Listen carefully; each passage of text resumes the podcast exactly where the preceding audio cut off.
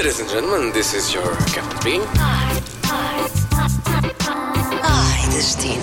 Olha as minhas letras. Ai destino, ai destino, bem-vindo, obrigada por estar desse lado, Eu espero que esteja bem, mesmo em tempos de pandemia. Está a ouvir isto ahm, se calhar em 2049, mas ah, estamos agora em maio de 2020 e, ahm, enfim, estamos em pleno surto de Covid, agora a sair do desconfinamento e cheios de vontade de voltar a viajar, sobretudo para o meu convidado de hoje. Isto porquê? Porque o empresário e relações públicas Diamantino Martins já deu praticamente a volta ao mundo. Já são cento e eh, muitos países, ele já nos vai dizer quantos ao certo. No ano passado, eh, para celebrar os 50 anos de vida, deu a volta ao mundo de facto, eh, com um roteiro que também já lá vamos e que, que me parece assim maravilhoso. Mas, tendo em conta que estamos neste, nesta fase tão incerta do mundo, vamos voltar ao destino para Portugal. E por isso mesmo, hoje vamos até ao local de nascimento de Diamantino Martins. Bem-vindo, Diamantino. Olá, olá, Olá. Tudo bem? Tudo bem, muito obrigada Tudo por estar ótimo. aqui no Ai Destino.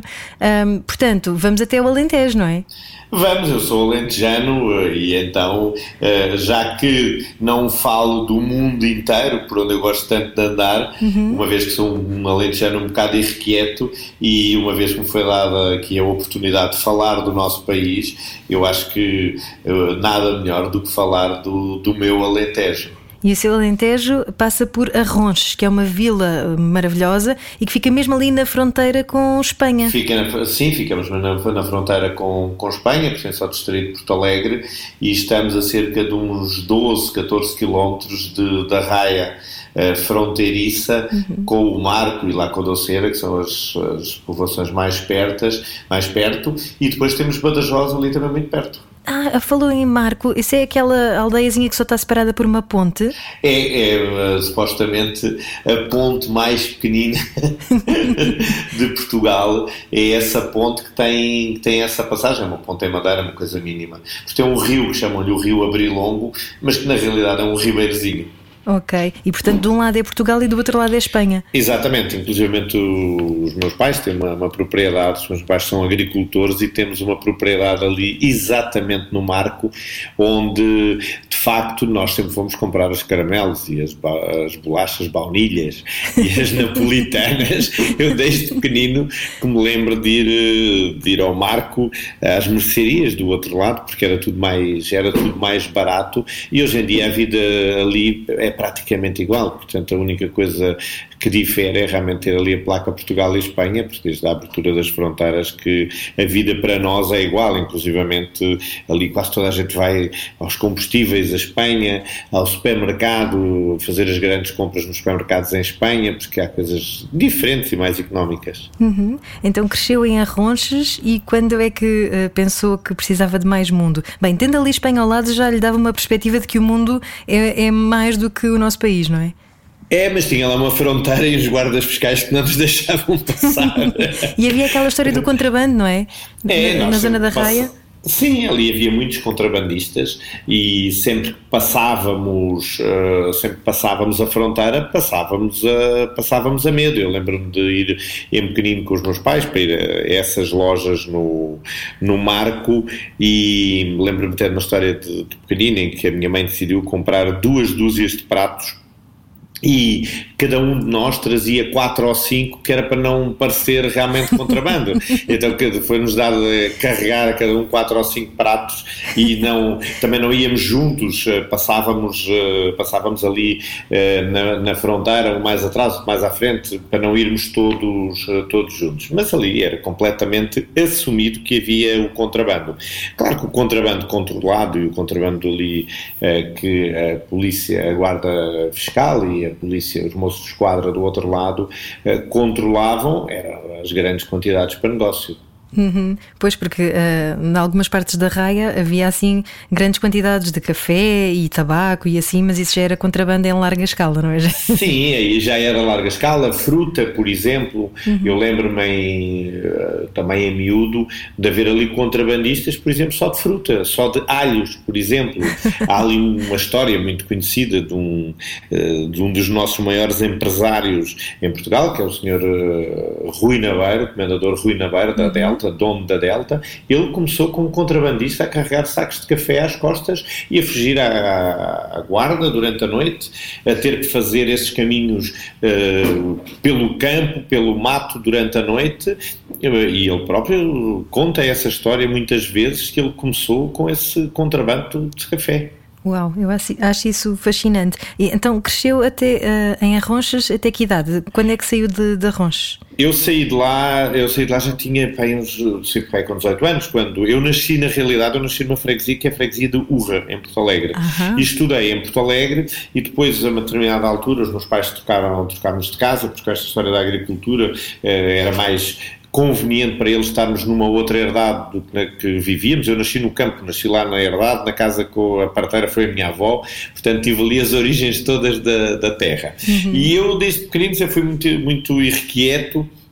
E havia um mapa, que era um mapa planisfério, um mapa mundo lá em casa, e, e eu brincava com o meu irmão e com os meus primos com uh, a tentar acertar os países e as capitais e as, os rios e as montanhas e aquela brincadeira toda, não havia brinquedos, os brinquedos que haviam eram de, de madeira ou de arame, não havia nada ainda de muito sofisticado, uhum. apesar de eh, eu ainda só ter 51 anos, mas uh, a realidade era uma realidade completamente diferente do que é agora a dos miúdos.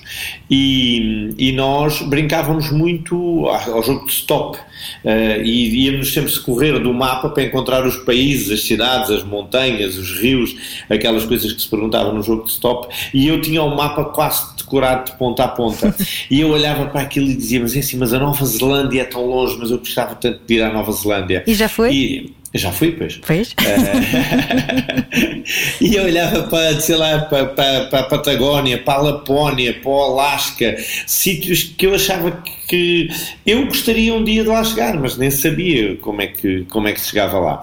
E, e o que é certo é que uh, eu segui o rumo da minha vida na, neste sentido, das viagens, acabei por, uh, depois de, de organizar a minha viagem de finalista já na faculdade, e fiquei, fiquei nessa agência como coordenador de grupos, portanto comecei a viajar alguma coisa e percebi rapidamente que eu tinha que ter o meu próprio negócio e abri uma agência de viagens, abri a Polis há 24 anos uhum. e hum, hoje em dia tenho um negócio integrado na Top Atlântico, mas continuo a fazer da minha vida, além dos eventos e das relações públicas, as viagens e o viajar, que é a parte muito boa. Uhum.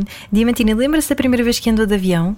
Lembro-me perfeitamente. Eu fui a Londres, eu andei de avião, tinha 20 ou 21 anos, a uhum. primeira vez, e fui a Londres fazer um daqueles cursos de, de inglês, de verão, num, num colégio, e eu escolhi um colégio muito, muito central, ali em Covent Garden, que era para ficar no centro de Londres, à séria, e quando entrei no, no avião, eu pensei, caramba, vou voar, mas uh, eu não posso ter medo de ir, porque senão como é que eu volto? É que eu vou sozinho. eu vou sozinho, eu tenho, que voltar. Portanto, isto, isto causa-me aqui um problema. Portanto, eu não posso ter medo de, de ir. E então fui sem, fui sem medo.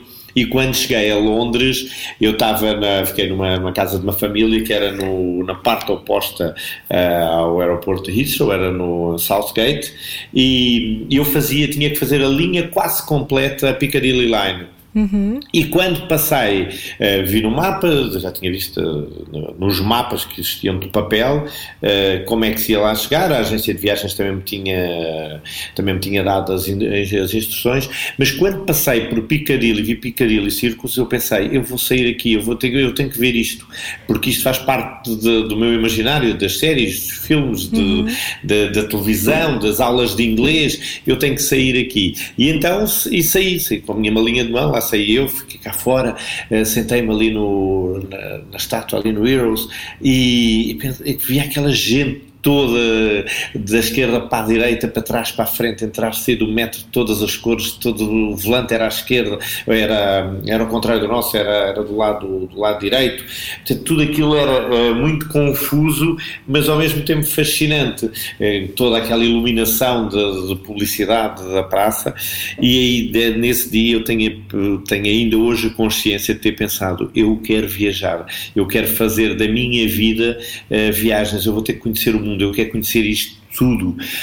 Eu acho que ali, naquele momento, inclusivamente esconde, despime de uma série de preconceitos, talvez até meio raciais, porque nós não estávamos habituados a encarar com todas as raças, era uma coisa claro, que víamos. Claro, na, vindo do Alentejo. Uhum. Exatamente, e além disso eu tinha sido educado, eu sou católico, mas tenho que confessar que eu fui educado num colégio católico, uhum. onde havia um certo racismo que nos incutiam e que, uhum.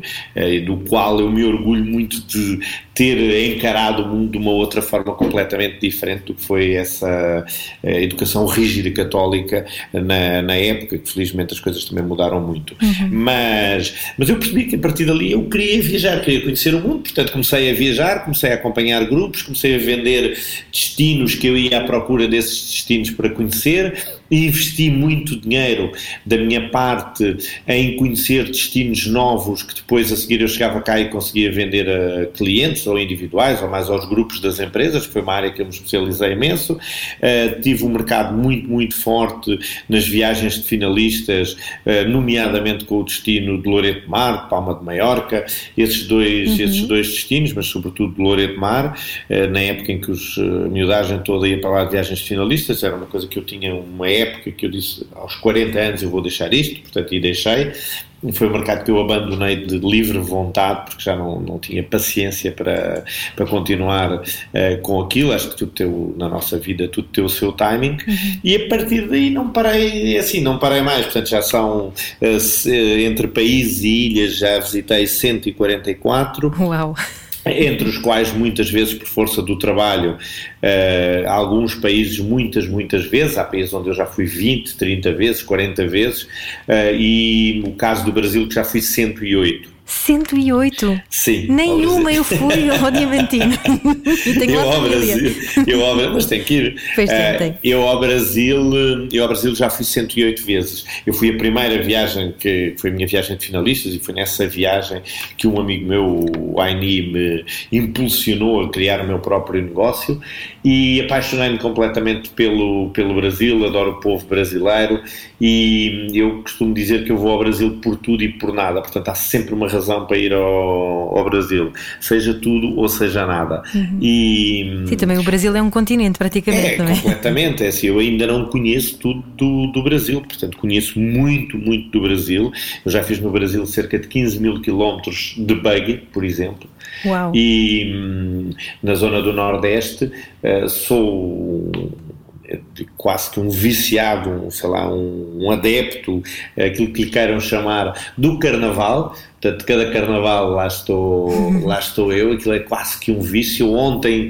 por um triz, não comprei já os bilhetes de avião, uh, estava a ver o site da TAP e estou com esta, estou nervoso, não, não comprar viagens, não ter, não ter, não tenho nenhum bilhete de avião reservado para mim, que é uma coisa inédita, é uma coisa que é estranhíssimo.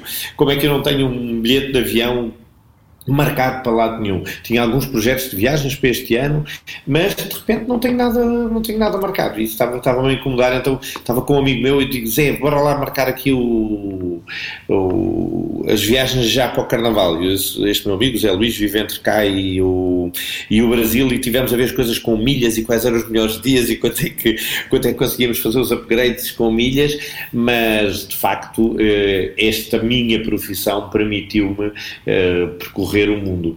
Mas era isso que eu lhe ia perguntar para alguém que está habituado a andar sempre a viajar uh, e estando ainda a trabalhar eh, no ramo do turismo, não é? Ainda, ainda continua? Sim, continuo, continuo ligado ao ramo do turismo. Hoje em dia, com a, com a parte das viagens, com a minha carteira de clientes a ser gerida na Top Atlântico, uhum. com, a minha, com a minha supervisão, no fundo, uhum. com os meus clientes, mas continuo a trabalhar no, no ramo do turismo e continuo a viajar e continuo a fazer esse mesmo investimento, a ir à procura de destinos para chegar cá e vender aos meus, aos meus clientes. Quais é que são as perspectivas? Vocês devem conversar bastante sobre isso, não é? Quem trabalha no meio. Eh, quando é que isto vai começar lentamente a retomar a normalidade, se é que ela vai voltar a acontecer como nós a conhecíamos?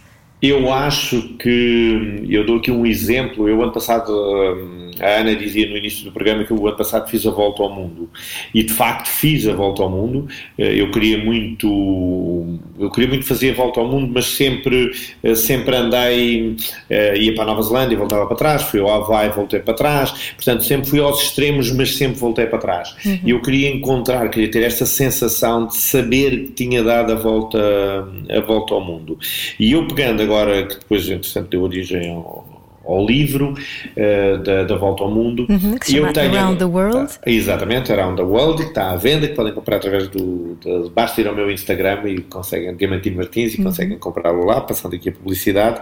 Mas, olhando para a Volta ao Mundo e olhando para, uh, para aquilo que poderia ser uma próxima volta ao mundo nunca mais vai ser a mesma coisa. E eu acho que não vai mesmo. Eu, eu já estava no turismo, já tinha uns anos de turismo, quando caíram as quedas, quando caíram as, eh, quando foi as quedas das torres de Nova Iorque. Uhum. E muita, muita coisa mudou a nível do turismo. Nós, na altura, perdemos 100% do negócio, Agora, desta vez, voltámos a perder 100% do negócio, só que desta vez todos os negócios pararam. E na época para o negócio do turismo. Eh, foi mal para os hotéis, foi muito mal para as companhias aéreas, para as agências de viagens.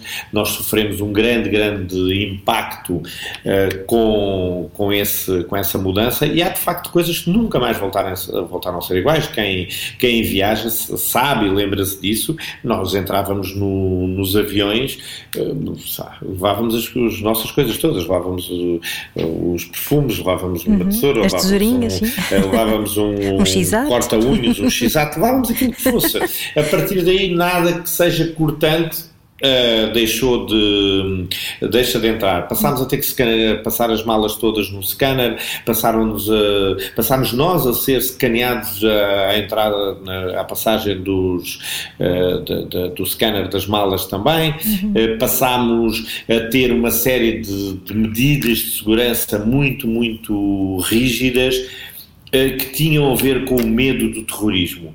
E neste momento é o medo de um vírus. Portanto, nós temos aqui um medo instalado. Acho que este, eh, esta pandemia eh, tem como maior consequência o, o medo e o desconhecido. E quando, quer se seja ou não da ideologia política de um ou outro país, e que se o país está a tomar as medidas certas ou erradas, eu acho que neste momento está-se numa do desconhecido. Portanto, se calhar, é claro que o Bolsonaro está a tomar medidas erradíssimas, não, nem sequer vou por aí, uhum. mas acho que os governos também estão um bocadinho a tentar perceber o melhor, cada um para o seu país e cada um a forma de o fazer. Os confinamentos, a questão de bora fechar todas as fronteiras, vamos pôr os aviões todos no chão, vamos deixar as pessoas fechadas em casa. Portanto, alguma coisa tinha que ser feita. E quando foi o 11 de setembro, nada disto, nada disto aconteceu. Portanto, aqui vamos ter as medidas muito, muito drásticas. Uh, na, na parte do turismo, vamos ter parques naturais não vão voltar a ser os mesmos Aqui até, de certa forma, talvez no bom sentido, porque os parques naturais um, vão crescer em termos de floresta, vão crescer em uhum. termos de fauna uh, de uma forma exponencial, que se calhar já não podem ser explorados da mesma forma como estavam a ser explorados para o turismo, mas a exploração do turismo uh, para esses parques uh, e até, por exemplo, a questão dos elefantes de, em, em, alguns países, e muita gente é contra a questão de, das pessoas. Sim, das fotografias do, do, em cima dos elefantes. É? Exatamente. Eu, ano passado, uh, levei na cabeça, porque também tirei a minha fotografia, também fiz o meu vídeo. Mas eu paguei para andar no elefante, eu paguei para entrar no parque, portanto, eu fui uma fonte de rendimento para que quem cuida daqueles elefantes pudesse continuar a alimentar os elefantes. Uhum. E o Sim, que vai eles, acontecer. Eles pelo menos cuidem bem, não é? Exatamente. Portanto, o que vai acontecer aqui é que vai. Eu estava a ler outro dia uma notícia, por exemplo, na Tailândia Há uma zona que tem entre elefantes domesticados e elefantes selvagens para apenas para visita ao público à volta de uns 200 elefantes e que corre-se o risco desses 200 elefantes morrerem à fome porque deixou de haver uh, encaminho de dinheiro para esses, uh, para esses parques, para os jardins zoológicos. Há muita, muita coisa que vai mudar. A questão dos hotéis, como é que nós nos comportamos nos hotéis e isto vai, vai demorar vai demorar muito. E esta questão de nos voltarmos uh, para dentro, para faz, vá para fora cá dentro e fazer turismo nacional, será que isso pode resolver alguma coisa e estimular a economia nacional de alguma maneira? Eu acho que neste momento, e por mais que eu queira, a minha vontade seja de emitir um bilhete de avião, e é, acho que é pelo prazer de ir para, para voar, para ir para qualquer lado. Ah, sim, eu estou muito cheio de vontade. Cada, o, cada, cada país, e dentro deste confinamento, eh, nós próprios, os portugueses, os espanhóis em Espanha, os irlandeses na Irlanda, portanto, cada, cada país voltar-se para dentro e olhar para o seu país, eu acho que vai ser a grande, a grande ajuda, vai ser a grande saída para para, para, a economia, eh, vai ser um motor para essa economia e vai ser um descobrir inacreditável eh, do nosso, do nosso país. Vamos falar de Portugal, portanto, nós portugueses que, como eu, que gostamos tanto de pegar o avião e ir embora para qualquer parte do mundo, e eu digo sempre, eu, por exemplo, eu nunca fui à comporta. Uhum. Uh, e aquela coisa, tu nunca foste à comporta. e eu, não, porque já foste à Nova Zelândia. Não, quantas vezes já foste à Austrália? Nunca, portanto, olha, eu já fui à Nova Zelândia, já fui umas 4 ou 5 vezes à Austrália, já fui 100 vezes ao Brasil, brinco com, com esta brincadeira, com isto, porque faz parte do meu trabalho, porque senão não teria ido. Mas eh, eu de facto eu nunca fui à comporta e uh, eu dizia sempre, ah não, a comporta muito de Portugal, sei lá, traz os montes, uh, parte mais alta do Jerez, uh, algumas partes ali das Beiras, parte mais interior lá para baixo do Alentejo, ou a nossa costa alentejana, que eu desconheço. Eu dizia sempre, ah, isso fica para quando eu for mais velhinho, depois já pego no meu carrinho e vou aqui. Portanto, agora chegou a altura de, de ir, de ir fazer essa, essa volta. Eu gosto muito, já fiz aqui em Portugal, uma vez ou outra, com amigos estrangeiros, uh, desenhos, faço isso muitas vezes, que é desenhar-lhes um percurso. Digo-lhes onde é que, que eu acho que devem dormir, de acordo com o budget deles, uhum. onde é que devem dormir, onde é que devem comer, portanto, peguem num carro e eh, vão à, à, vossa vontade. Eu ano passado conheci uma família na, no Peru, eh, quando foi da minha da minha volta ao mundo, família Sheng, de origem chinesa, mas que vivem, já nasceram em, em São Paulo e mãe de um casal de filhos e eles viajam sempre com o chofer, com o guia, com todo esse conforto. Uh, felizmente, pela condição económica, podem escolher os melhores hotéis do mundo, portanto, permite-lhes isso. Uh, ficámos amigos, eles vieram passar o um Natal comigo cá, cá a Portugal, ficaram entusiasmadíssimos finalmente iam conhecer Portugal. E quando eu lhes disse que eles, para visitarem Portugal, não precisavam do chofer, do guia, de, de, de todo esse acompanhamento, podiam pegar livremente num carro uh, e percorrer Portugal, que era muito fácil. Ele disse, nossa, mas eu nunca dirigi em parte nenhuma do mundo a não ser em São Paulo. Eu não vou pegar um carro, eu não vou dirigir na, nas estradas de Portugal. E eu convencia, Lorena, você tem que pegar no carro, vai ser uh, super legal, você vai adorar, é fácil. Mas eu, de facto, convencia. E ela fez uma viagem por Portugal com os filhos visitaram os cantinhos todos que eu lhes fui dizendo, acabaram por querer ficar mais em, por exemplo, no Douro, visitaram a Quinta da Pacheca, onde quiseram ficar mais uma noite, eh, passaram pelo Porto, onde quiseram ficar mais uma noite do que eu tinha até destinado, e Portugal é muito fácil de visitar de carro, hum. muito, muito fácil. E temos aqui uma vantagem, se nos apetecer ir visitar a zona do, do Douro, saímos de, bem cedinho de Lisboa, conseguimos nos dias agora de verão fazer uma boa volta pelo Douro ou pelo Alentejo e vimos dormir a casa. Portanto, ainda, ainda temos essa vantagem porque estamos relativamente perto. Mas. Acho... Eh, já agora, eh, antes de fugir do Douro, o Diamantino estava a falar do Douro porque também é confrade como é que eu sou é? confrado do vinho do Porto. Exato.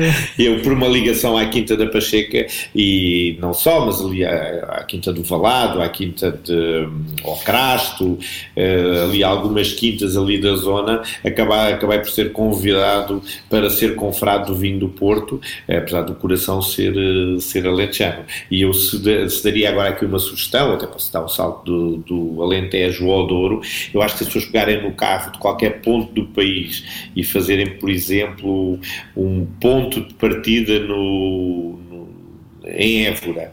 E eu gosto de dar estas dicas às pessoas e aos meus amigos, do género que aqui vou falar espontaneamente na rádio, que acho que é uma forma fácil das pessoas entenderem aquilo que podem fazer, uhum. mas chegam a Évora, alguém que goste, por exemplo, vamos dirigir aqui a um público que goste de, de, bons hotéis e de bons restaurantes, da boa gastronomia, aliando à nossa cultura, à nossa história, às nossas paisagens, tudo isso. Mas eu, se calhar, agora de repente, eu começaria por Évora, uh, ficando pelo Convento do Espinheiro, depois tem ali o, o Quarta-feira, o Fialho, a Tasquinha do Oliveira, sítios muito, muito giros para ir uh, almoçar ou jantar continuaria pelo Alentejo e exploraria ali a zona de Estremoso, aquela zona da Serra d'Ossa que tem o Convento de São Paulo, uh, que, é, que é giríssimo. E então, para descansar, ouve os passarinhos, não se ouve mais nada, mais nada por ali não fica tão longe assim uh, ir até Estremoso e almoçar ali pela mercearia do, do Gadanha, comer uma empada de perdiz, eu recomendo as empadas de perdiz, são maravilhosas. Que maravilha! Uh, ou, pelo, ou até pelo Alecrim. Uh, tem ali um hotel muito, muito giro também, depois em Vila Viçosa, todo ele com base no, no mármore, que é o Mármores Hotel, e eu este ano, o ano passado, passei lá o, o, Natal porque quisemos sair de casa, perdi a minha mãe em novembro e decidimos que não íamos ficar no, no, Natal em casa e com essa mesma família de amigos brasileiros passámos lá o Natal. E de facto é um hotel extraordinário, tem um spa maravilhoso para relaxar, está no centro da vila, dá para andar ali a, a pé, fica ali a uns quilómetros de Terrugem, onde no restaurante A Bolota Castanha se come o melhor cozido de grão que é servido num tarro de cortiça.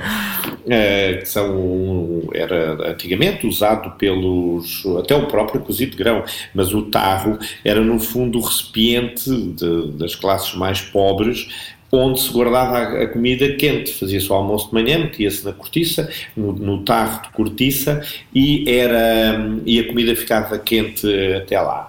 E as pessoas mais pobres não tinham outra, outra hipótese. Eu lembro-me perfeitamente dos meus pais em miúdo, tínhamos, a minha mãe faz, fazia o, o almoço, e havia empregados que, que, que, que almoçavam uh, lá, na, lá no monte e a minha mãe tinha que preparar com, com ajuda de, muitas vezes de, de, algumas empregadas, porque eram muitos empregados na, na, época das ceifas, na época das mondas, na época da azeitona, uhum. e a comida era separada em tarros uh, para cada um dos desempregados. Eu lembro que na altura não havia marcadores, então não se escrevia com o um marcador na, no tarro de quem é que, não era takeaway, não é? De quem é que é o tarro. Então tinha uma fitinha atada a asa do tarro, então a fitinha amarela era de um, a fitinha vermelha era de outro, duas fitinhas de, de era tipo um cordel, um tecido que havia, era aquilo que marcava, que marcava os tarros. E a bolota castanha, eh, ali a bolota na, na, na terrugem, mantém essa tradição, tem uma perdiz de escabeche que eu sou assim louco, vou, vou lá de propósito, uh, ligo para a Antonieta, que é a dona do restaurante, e digo, Antonieta, tens perdiz de escabeche? Tem, podes vir. E então... Mas vai de Lisboa? Só fica... Uh, vou porque eu para ir para Arronches posso, passo ali, posso ah, passar, pois, posso pois, ir logo por Estremoso e vou direto por Monforte uhum. e, e, passo, e passo ali. Por falar em Monforte, por exemplo, o Manel Lisgocha tem ali um monte também. Uhum. O Manel conhece os restaurantezinhos todos ali, as tascas todas. Ele não perde, não perde ali uma experiência gastronómica. Eu, como tenho lá a família, eu queria sempre a comida da mãe, portanto, eh, não fui conhecendo tanto tantos restaurantes ali da minha zona casa, como é que é? Casa de Ferreiros, Pedro Pau. Claro mas, mas ao mesmo tempo acabo por descobrir, e agora, infelizmente, depois que a minha mãe faleceu, acabo por com o meu pai, com a família, vamos mais a restaurantes, porque eu agora quero conhecer, já não tenho a comida da mãe lá em casa, então quero conhecer uh, esses restaurantes. Uhum. Mas ali perto também na, há o um empreendimento novo que é o Monte dos Cordeiros, perto da, da Terrugem, ali de São Romão, Elvas, aquela zona. Elvas também é muito bonito. Depois dá sempre para ir a Badajoz, uh, aquela sensação de ir a Badajoz aos, aos caramelos. e, e em Ronches, da minha terra, tem um hotel que é o o hotel de, de Santo António, e, mas que é um hotel, digamos que normalíssimo, portanto é um hotel simpático, eh, mas não, não é um hotel que nos traga uma, uma experiência.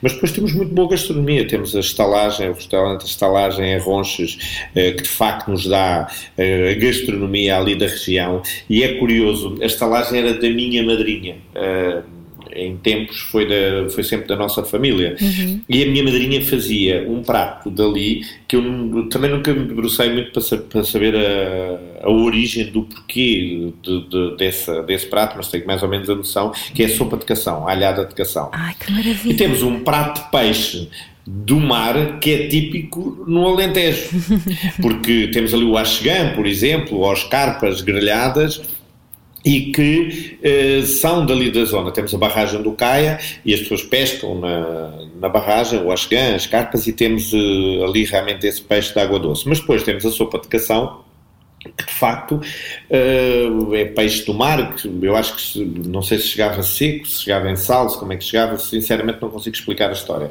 Mas ainda hoje a estalagem, que mantém o mesmo nome, uh, passado 50 anos, mantém como ex-libris a sopa de, a sopa de cação. Então a grande maioria das vezes que vou a Rochas tenho assim encomendas de sopa de cação dos meus amigos e eu venho com litros. Na semana passada fui lá com, com um amigo meu visitar visitar o meu pai e trouxemos 9 litros de sopa para, para, para amigos. É, traz-me sopa de cação, por favor, da estalagem. E eu, pronto, Toy, tens aí sopa de cação? Tenho. Então vá, olha, preciso de, de 9, hoje, hoje preciso de 9 9 litros, portanto, lá embalagens de takeaway, já não há uhum. tarros como na, como na bolota, portanto, mas, eh, mas há as embalagens de takeaway.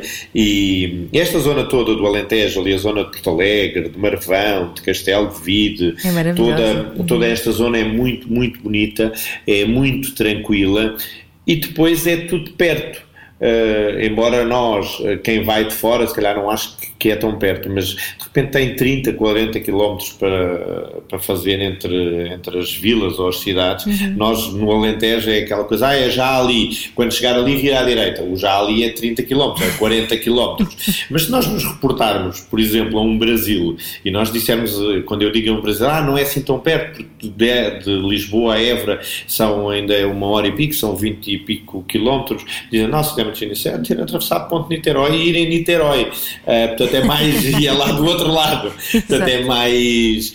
É, é, é, mais fácil. E se nós quisermos saltar uh, dentro do nosso país uh, para regiões completamente diversificadas, nós estando fazendo 4 ou 5 dias pelo, pelo Alentejo, e, e depois há aqui muitas, há aqui muitas alternativas. O, hoje em dia vai-se procurar muito, e eu acho que vai ser até pelo, pelo as pessoas não quererem estar tão juntas, uhum. os turismos de habitação vão ser muito, muito procurados. Eh, eu próprio tenho um turismo lá embaixo, que é a herdade dos Moreiros, e hum, ultimamente nem tenho estado a explorar porque não tinha mão de obra para explorar. E neste, neste momento tenho mão de obra e tenho procura. Portanto, isto significa que realmente as pessoas estão à procura de coisas diferentes. Uhum. Quando te perguntam, olha, mas tem piscina? Não, não tem piscina, mas tem um tanque. Serve perfeitamente. As, porque as pessoas já estão muito mais numa de, ok, estamos, no, estamos lá na, na casa, na herdade, temos o nosso tanque, estão lá as vacas, estão lá as ovelhas, os miúdos gostam de ver isto, gostam de ver aquilo. Não vai haver confusões, até podemos cozinhar, ou vamos ali à Roncha, ou uma terrinha ou outra, um ou outro restaurante, mas a preocupação das pessoas é, mas não está lá mais ninguém, pois não. Uh, então nós podemos estar completamente à vontade fora do nosso, do nosso meio. E isso a nível destes turismos rurais, destas, destas casas de campo, uh, sobretudo que tenham água, este ano vai ser uma grande, grande procura e é uma ótima, uma ótima oportunidade para as pessoas também não irem sempre para o, para o Algarve ou não irem sempre para as, mesmas, para as mesmas praias. Nós temos este vício, eu não tenho, mas nós portugueses temos de facto da praia, da necessidade do mar, de, de, eh, eu talvez por ser alentejano, eu vim à praia a primeira vez tinha 16 anos. E e não tenho esse vício do esse vício do mar. E vou muito ultimamente vou muito para o Meco uh, porque tenho lá casa mas não sou para ir à praia não, não tenho essa preocupação mas muita gente procura e vai continuar a procurar essas, essas alternativas Diamantino, só, só voltando a Arronches só para localizar mais ou menos quem não está muito bem a ver eh, como é que é Arronches é no Alto Alentejo mas assim em termos de paisagem está ali ao pé da, de, da Serra de São Mamed, não é? Estamos ao pé, estamos eh, praticamente no sopé do Parque Nacional da Serra de, de São Mamed. Uh, estamos entre, entre Porto Alegre e, e, Elvas, portanto, naquela, naquela linha. Uhum. Estamos ali no triângulo Porto Alegre, Elvas, Estremoz. Estamos muito perto de, de Monforte, que acaba, Monforte acabou por ficar um bocadinho mais conhecido por causa de, das atividades da tauromaquia, porque há ali uma série de, de cavaleiros e da região, o Paulo Caetano, o João Moura, que são, que são dali e que deram algum nome a Monforte. E a Ronchas fica ali mais quietinho, mais sossegadinha, mais caladinha no seu uh, ali no, no, à volta do rio Caia, porque temos um riozinho pequeno, mas que circunda uh, a vila, o que a torna de certa forma um bocadinho mais fresca e estamos a 12, 12 acho que é 12 quilómetros de de Espanha. E dali temos as saídas todas, portanto é fácil, é rápido chegar a Porto Alegre, é rápido chegar, chegar a Elvas, chegar a Marvão, eh, chegar a Albuquerque em Espanha, a Badajoz, portanto são, são é, e é fácil chegar lá, não é perto, aquela coisa, ah, vou já ali a Ronchas, não é tanto assim porque estamos a duas horas e estamos a duas horas e meia de, de Lisboa, uhum. mas é de facto uma região muito, muito bonita. Então, agora no. No, no verão, no, nesta parte da primavera, e este ano no verão que se alarga mais, porque temos tido bastante chuvas, continua tudo verdinho, temos ali um tapete florido uh, inacreditável. Também está o pé de Campo Maior, não é? Está, está, está ao lado pois, de, de Campo Maior. nos tapetes de flores. Exatamente, Campo Maior tem ali o tem, tem ali as festas do, do povo, que são de 4 em 4 anos, ou quando o povo quiser. É um bocadinho assim, não, tem, não há. Uh, está estipulado que são de 4 em 4 anos, mas já, já aconteceu não, não serem de 4 em 4 anos, ser por vontade do, do povo, porque são, chamam-se as festas do povo, porque são as pessoas que fazem as flores em casa, e é muito engraçado porque Campo Maior tem esta tradição, que fazem, cobrem as, as ruas todas de, de flores de papel, há competições entre as ruas, portanto, a mãe que, que, mora numa rua e a filha que mora na outra rua jamais vai desvendar à filha de que cor ou que flores é que vai ser a, a rua dela, porque não vai a filha dizer na outra rua e não lhes vão roubar a ideia. Portanto, aquilo é uma competição renhida que, mesmo entre famílias, tipo, uh, alguém da família vai lá jantar a casa e está tá tudo a fazer florinhas de papel, é tudo escondido, esconde-se que é para ninguém ver sequer as cores que eventualmente possam possam vir a, a acontecer naquela rua ou às flores. E é um trabalho. Uh, é daquelas coisas. Nós em Portugal temos muitas tradições muito bonitas, desde, sei lá, desde Viana do Castelo até lá abaixo ao Algarve, mas de facto Campo Maior tem esta tradição. E nós em Arronches, no São João, fazíamos algo, hoje em dia já não se faz, mas fazíamos algo parecido, metíamos lá umas florinhas, uns, umas bandeirinhas na, nas, eh, nas janelas uhum. e, na, e nas ruas e não tem nada a ver com Campo Maior, porque de facto Campo Maior tem uma. Uh, ganhou uma dimensão, e eu acho que além de, dessa essa dimensão que ganhou em termos comerciais e tudo mais que vem atrás, uh, tem a ver com a alma daquela gente, com a, a entrega que as pessoas têm perante uh, aquelas festas, e há ali quase sempre um dia, as festas duram oito dias, e eu já ajudei a algumas noites a enramar ruas, que é pôr as, uh, tirar as flores de casa e pôr uh, as flores na, nas estruturas que são montadas por norma antes, os paus, os arames, aquilo normalmente é tudo montado antes, e depois aquela noite faz-se a enramação, que é uma noite que não, ainda não, poucos turistas podem entrar porque só atrapalham, porque tem que se pôr as flores estendidas pelo chão e tudo mais.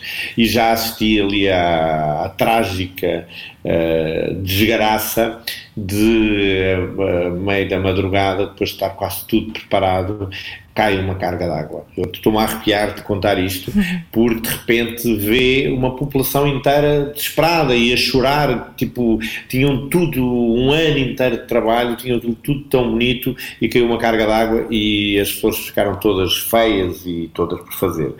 Mas de facto, ao longo da semana, uh, vão repondo uma flor daqui, uma flor dali. Quando foi no amanhecer, havia praticamente flores suficientes nas ruas todas para repor uh, tudo aquilo, e durante a semana as pessoas continuaram a fazer flores, claro que com outra velocidade, para que as ruas continuassem, tipo, a minha rua tem que ser mais bonita que a tua.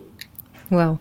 Portanto, eh, muitas sugestões de refúgios em Portugal para conhecer depois da quarentena, em particular no Alto Alentejo, que é a zona da especialidade do Diamantino Martins, mas, ao fim e ao cabo, quer dizer, quem conhece 144 países, o mundo é a sua especialidade. Portanto, nesta última volta ao mundo, que deu origem ao livro Around the World, qual é que foi o circuito que, que fez? Eu fiz o circuito assim contando pelo, pelos dedos e portanto pela memória.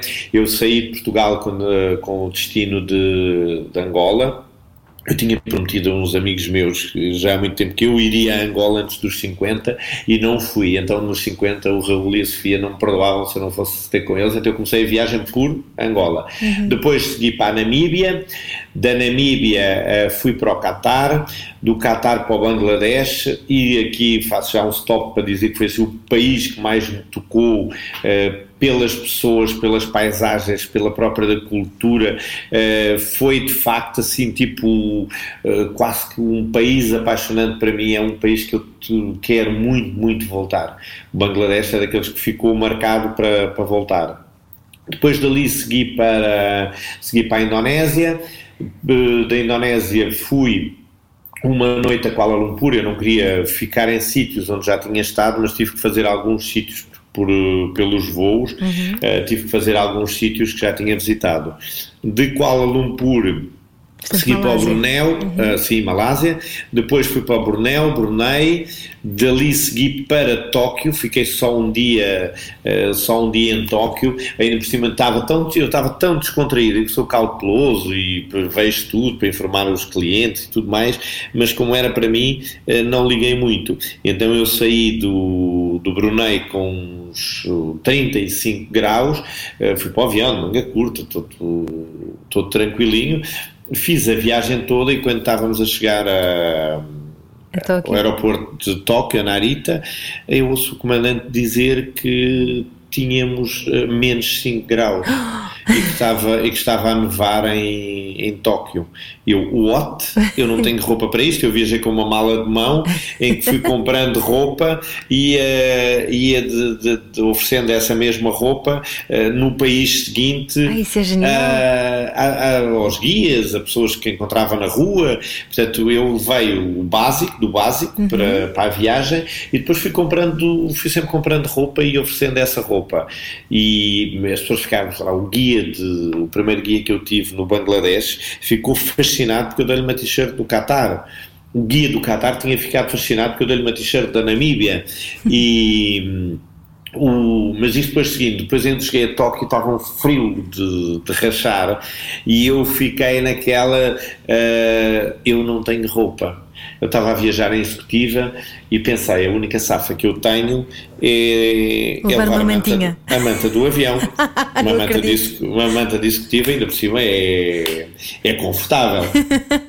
Genial. Mas andava com a manta e, na rua. Não, pior que isso. Eu decidi, eu decidi, eu pensei, espera aí, eu tive um upgrade, eu estou aqui convidado, eu não posso roubar a manta. Eu nunca levei uma manta de um avião para casa, não, não, não posso, não posso. Não levo a manta do avião. Mas o avião pôs oito, já estávamos de pé de, para, para, desembarcar e eu só via a neve cair e eu de manga curta e sabia que tinha um, uma camisola, mas era nada zero para aquilo que eu precisava. A camisola não tinha a mínima abrigo possível para aquilo. E eu pensei, eh, como é que eu agora me vou safar desta? Peguei na manta e meti dentro da mochila e digo: acho que não há de ser nada. Uh, quem veio limpar o avião também não sabe qual era o meu lugar, portanto não vou ser acusado de ter, ter roubado a manta. E pronto, peguei na manta e fui-me embora. Cheguei cá fora, Ok, estou safo, vou mesmo embrulhar na manta, vou apanhar um comboio para Narita, do aeroporto até à cidade, para uhum. quase uma hora. Uh, fico aqui, vou embrulhado na manta, chego lá e compro qualquer coisa para vestir. Quando vou vestir a manta, eu não tinha roubado a manta, eu tinha tirado só uma coberta de pôr em cima da cama ah. para dormir. E então era assim uma espécie de um cascol, de um cascol um bocado mais largo. Uh, com dois buracos para, para meter no, nos braços do assento do, do, do avião, uh, quando ele deita e faz a cama, e aquilo não me servia praticamente para nada. Eu digo, é bem feito, ninguém pode roubar. Não sabes roubar, para que é que roubas? Portanto, não tinhas nada que tirar do avião. É bem feita. E no aeroporto não havia uma lojinha, nada? Não, eh, não havia de lojas de roupa, havia nas partidas, nas chegadas não havia nada. Ah, pois, eu, claro. Depois nas partidas havia de haver, e depois vi uhum. que havia nas partidas quando fui embora. Uh, e, mas eu só ia ficar 10 horas em Tóquio, e já conhecia Tóquio, uhum. e pensei, chega a Shibuya, aquela confusão toda da, da, daquela retunda fantástica, uhum. daquele cruzamento, uh, vai haver ali as lojas de, de, normais, as Zaras da vida, portanto é só ir lá e comprar qualquer coisa. E assim fiz, fui e comprei. E eu seguiria fazer um cruzeiro de Tóquio, ia para, hum, ia para a Polinésia Francesa, ia fazer um cruzeiro na, na parte da na Polinésia, em Bora Bora, Moreia, Papete eh, e, no, e no Tahiti. E eh, quando, quando fui comprar roupa, pensei, para o cruzeiro eu preciso de um bocadinho mais bem vestidinho, pelo menos para os jantares, já fiz 20 cruzeiros, portanto sei exatamente as regras, uhum. comprei um blazer e, e, portanto eu não ia precisar do blazer para mais nada, mas também não, não dei a ninguém. Ali, levei o blazer para para a Ilha de Páscoa. E quando cheguei à Ilha de Páscoa, as coisas que eu tinha comprado em, em Tóquio eh, e oferecer aos guias de lá. E foi engraçado porque eu ofereci o meu casaco, o blazer, um, ao meu primeiro guia do hotel uh, que eu fiquei, que o hotel dos Hotéis Explora, onde eu fiquei, tem guias fixos que nos levam aos passeios, em grupinhos pequeninos e levam-nos aos passeios. E eu, simpatia, o guia era simpático, eu ofereci-lhe ofereci-lhe o casaco, o blazer. Uhum e ele começa a tipo de lágrimas nos olhos a agradecer e ficar super agradecido e que nunca tinha tido um blazer. E depois à tarde eh, quando regressámos ele estava tão contente que a mulher dele que trabalhava também no hotel veio ter comigo a agradecer-me eu ter oferecido o blazer porque eles tinham casado e ele não teve um blazer para o casamento. Não. e então aquilo ainda tocou mais ainda fiquei mais feliz de lhes ter oferecido o, o blazer.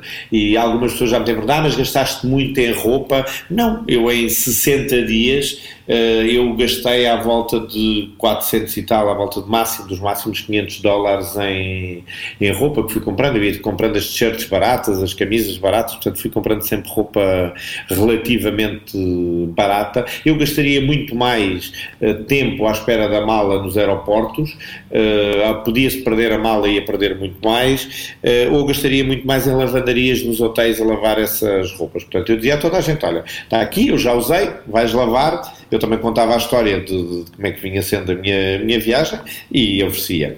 Mas depois deixei a Ilha de Páscoa, que fazia um sítio também mágico. De Páscoa fui para, fui para Santiago do Chile, já tinha combinado com uma amiga minha de São, de São Paulo, com a Bruna, dela se ir encontrar comigo e era o aniversário dela, portanto ela passava o aniversário lá e tinha mais amigos que, que, moram, que moram lá.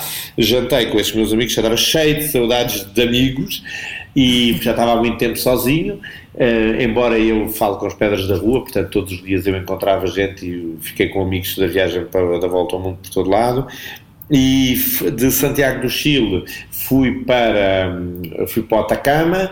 Do Atacama, portanto fiz aquela parte do Chile do deserto de Atacama.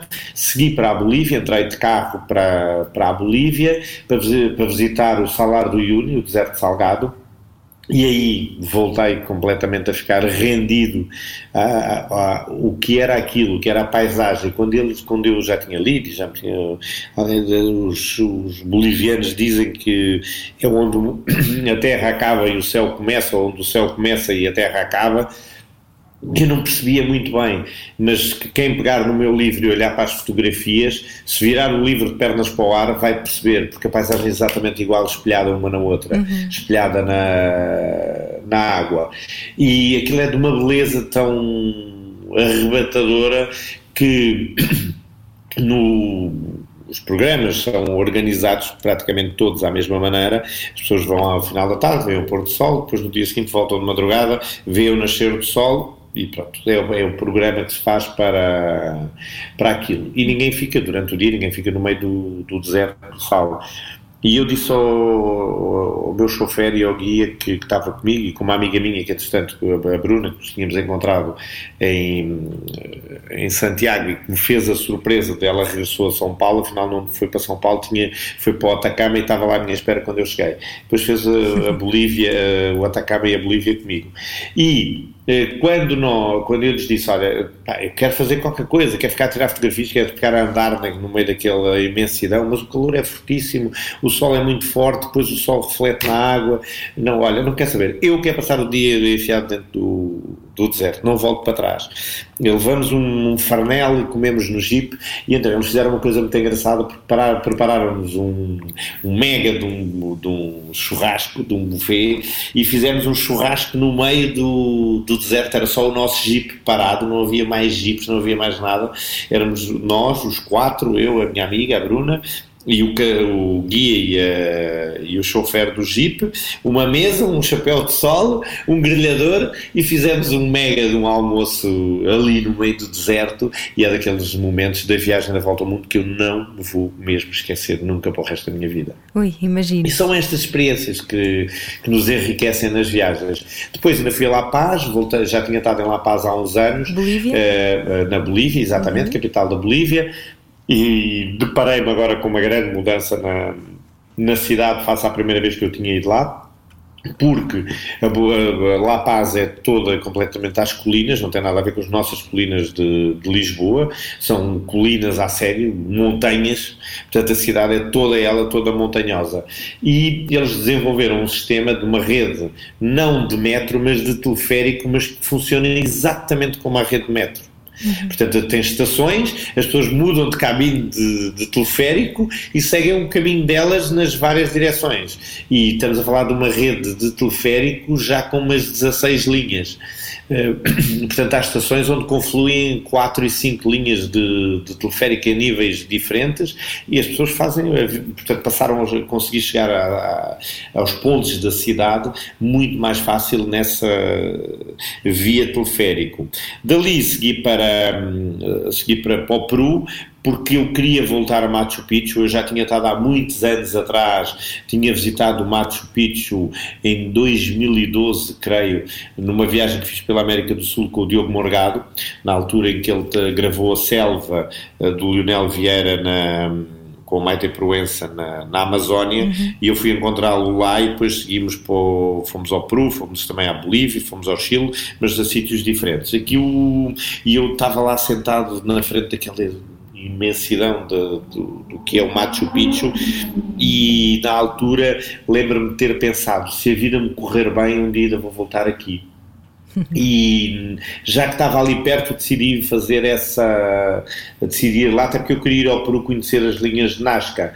Portanto fui fui depois para fui ao Machu Picchu fiz o Val Sagrado Machu Picchu fui conhecer as linhas de Nazca que não conhecia as Ilhas Balestas uh, passei um dia em, em Lima na capital uh, também por causa do meu vício dos, dos restaurantes, porque tem um chefe lá que tinha sido considerado os melhores chefes do mundo, o Virgílio Martinez, e eu queria muito, muito ir aos, ao restaurante dele, ao Central, e, e as reservas são assim com meses de antecedência.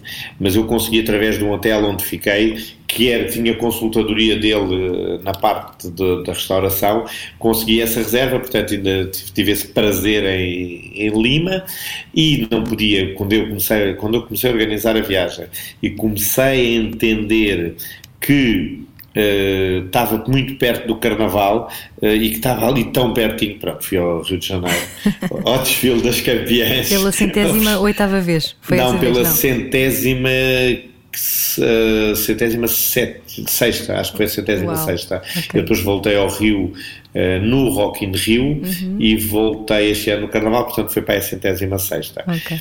E, e dali vim para Madrid, eh, ah. depois dali vim para Madrid porque supostamente a volta ao mundo ela é completa se nós visitarmos pelo menos um país uh, do nosso continente. Como aqui estava praticamente tudo visitado, os países que ainda não visitei ficavam mais longe e a parte das combinações aéreas era Uhum. Era complicada e eu inicialmente tinha pensado fazer 50 anos, 50 dias de viagem, mas acabei por uh, criar ali um, um imposto na, nesses dias e fiz 60 dias. e não teria, já não, não é que não tivesse dias, eu sou dono do meu tempo, portanto podia geri-lo, mas também por exigência de alguns eventos e dos clientes, eu achei que não devia ficar mais tempo fora e agora chegamos à conclusão, chega à conclusão que afinal o tempo eh, é que manda em nós, não somos nós no tempo. Portanto, foram 60 dias intensos. Foram 60 dias completamente non-stop. Quem viaja comigo e quem já viajou comigo sabe que é sempre a toque de caixa. E eu próprio, quando faço sozinho, é eu deito-me tarde, levanto-me cedo, mas eu aproveito ao máximo dos máximos cada destino, cada lugar onde eu, onde eu estou. Que bom. Uh, portanto, quem quiser saber mais desta viagem pode uh, comprar o livro Around the World, a viagem dos 50 anos de Diamantino Martins. Diamantino, muito obrigada por ter estado à conversa aqui no Ai Destino. Uh, eu espero que as viagens corram muito bem e que de facto as pessoas se voltem mais agora para, para Portugal. Ainda por cima, o Diamantino, com a experiência que tem, de certeza que vai conseguir organizar imensas viagens por Portugal. Cá dentro. Exatamente, e, e, de certeza que vai tudo correr bem, até com, o seu, com a sua herdade e com tudo mais. Um, e, e pronto, agradeço-lhe muito esta, esta nossa conversa. Eu tinha qualquer coisa mais para lhe perguntar. Ah, que era. Que sim, era, era que era. Ah, assim que as fronteiras abrirem, um, para onde é que vai viajar?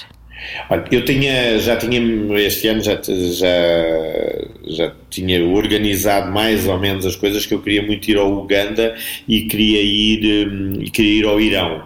E depois havia aí mais uns países menos. Uh, menos organizados para eu viajar, mas sem dúvida que o, Irão estava ali na, na calha para, para ir viajar. E então, se conseguir, acho que é mesmo. Vou manter. Uh, eu sei que não está fácil lá também. Tem, tem sido um país que não é falado aqui, ou muito falado nas notícias, mas que tem sido um país muito, muito devastado também pela pandemia. Mas eu, eu, eu tenho aquela coisa que eu acho que a mim não me acontece uh, e que só acontece aos outros. E aqui é completamente errado. As coisas não acontecem só aos outros, uhum. acontecem-nos a nós também. Mas eu já, agora já estou noutra que é, então se acontecer, se tiver que acontecer, tanto acontece aqui como acontece noutro, uh, noutro sítio. Ok. não deixarei, não deixarei de, de, viajar, mas há uma coisa certa, este ano eh, explorarei muito mais, de, até porque tenho muito mais tempo livre, porque o meu negócio dos eventos caiu 100%, até que vá continuar, portanto, tudo o que tem a ver com os eventos e com cultura, fomos os primeiros a parar, vamos ser os últimos a arrancar, uhum. e, e vou, de certa forma, visitar e viajar aqui dentro de Portugal aquilo que ainda não fiz e incentivar uh, a que isso seja feito dessa forma e deixar essas viagenzinhas também na calha para este ano. Não, não queria mesmo deixar de as fazer, não queria. Muito bem, Diamantino, então vamos até a Ronches, uma das terras onde Diamantino viveu, vamos até o Alto Alentejo e vamos ao mundo inteiro, porque este senhor tem histórias para contar do mundo todo, 144 países pelos quais já passou. Muito obrigada, boas viagens, Diamantino. Muito obrigado, Ana. Foi um prazer estar com vocês aqui na comercial e Ai Destino será o próximo destino. beijinhos, beijinhos. Beijinhos, beijinhos. Muito obrigado. Podcast Ai Destino, Ai Destino. It's so easy so easy fly. Todas as semanas, a Rádio Comercial dá-lhe o roteiro perfeito para a sua viagem. Descarrega o podcast e apanhe boleia com a comercial. Just